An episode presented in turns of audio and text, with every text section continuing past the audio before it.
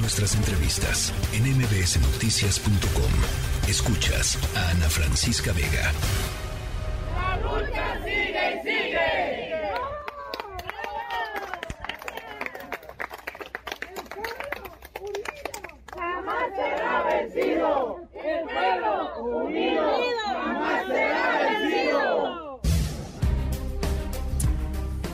Bueno, estábamos escuchando parte de lo que ocurrió eh, ayer, una movilización pacífica en la comunidad indígena de San Miguel Aquila, eh, pues eh, por eh, la desaparición de dos personas de Ricardo Lagunes Gasca, abogado y defensor de los derechos humanos, desaparecido junto con Antonio Díaz, eh, un líder nahua de Aquila. Iban del municipio de Aquila eh, en Michoacán al estado de Colima y desaparecieron eh, el, el, día el día 15, el domingo 15. Hoy también hay movilizaciones.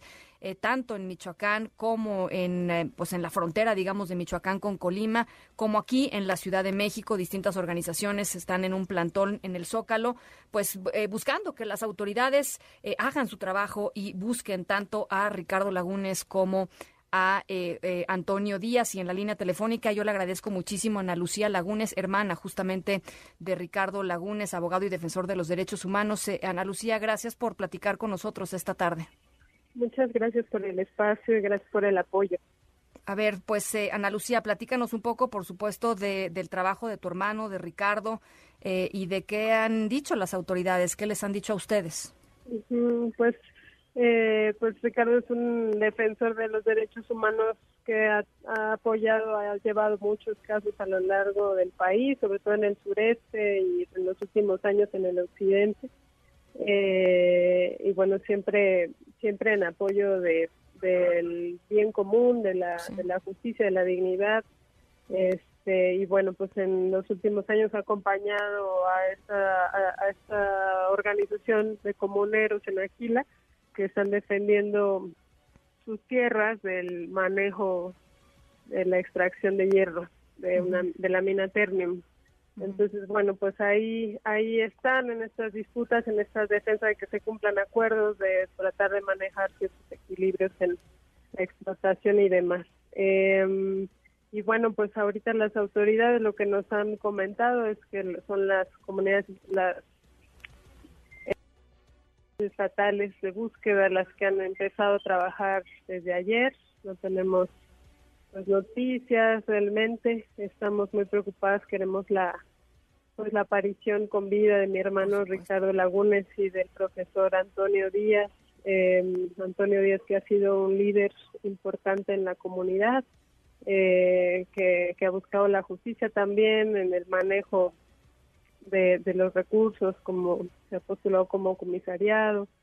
Y bueno, eh, pues ahí, ahí están en esta defensa y, y aún no los encontramos.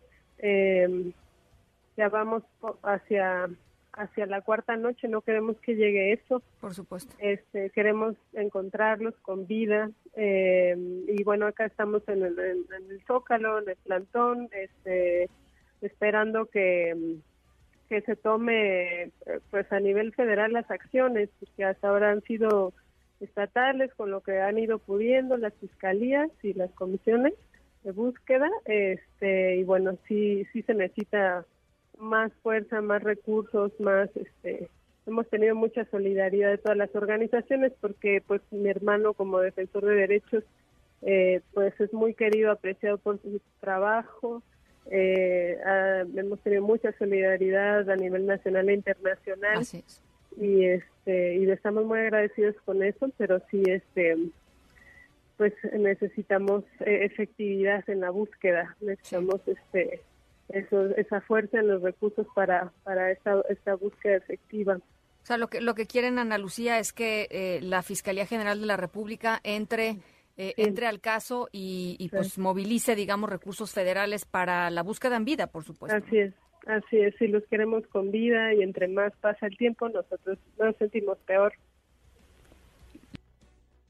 ¿Algo desde el gobierno federal? Eh, nos han atendido la Comisión Nacional de Búsqueda. Hoy en la sí. mañana que estábamos en el cantón, nos recibió atención ciudadana. Este, nos explicaron algunas cosas, hay disposición, sin embargo falta, ¿no? Concretar. Este, eh, mi hermano tiene el mecanismo de protección a defensores de derechos humanos y bueno, aún falta que, eh, pues eso, eh, seguir, seguir este, implementando todas las medidas, ¿no?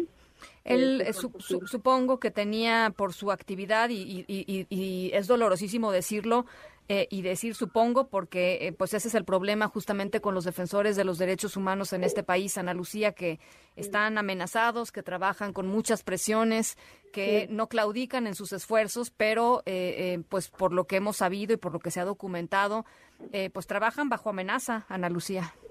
Sí, exactamente. ¿Cómo, cómo, ¿Cómo veías tú, eh, digamos, cómo ves tú eh, en el caso de, Ricardo esto?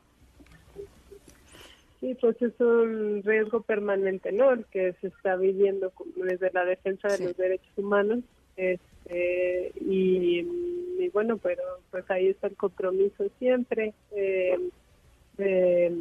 Muy reconocido, además muy reconocido, perdón, por, por organizaciones nacionales e internacionales. O sea, se ha pronunciado la, ONU, se ha pronunciado Amnistía Internacional, en fin, eh, hay, hay muchas voces.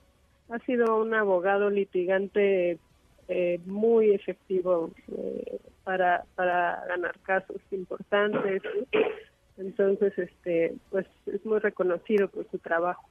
Este, entonces, bueno, eh, pues eso lo, queremos con vida, ¿no? A, él y al profesor Antonio Díaz, que también ha sido un defensor de su comunidad.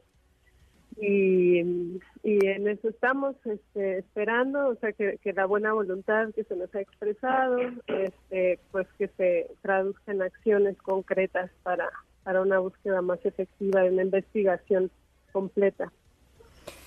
Bueno, pues eh, por supuesto estamos en eh, seguimiento de este de este caso, Ana Lucía, eh, y con pues con toda la, la el deseo de que aparezcan rápido y que aparezcan bien. te agradezco mucho este testimonio y, y, los micrófonos abiertos para lo que se necesiten. ¿Quieres decir algo más, Ana Lucía?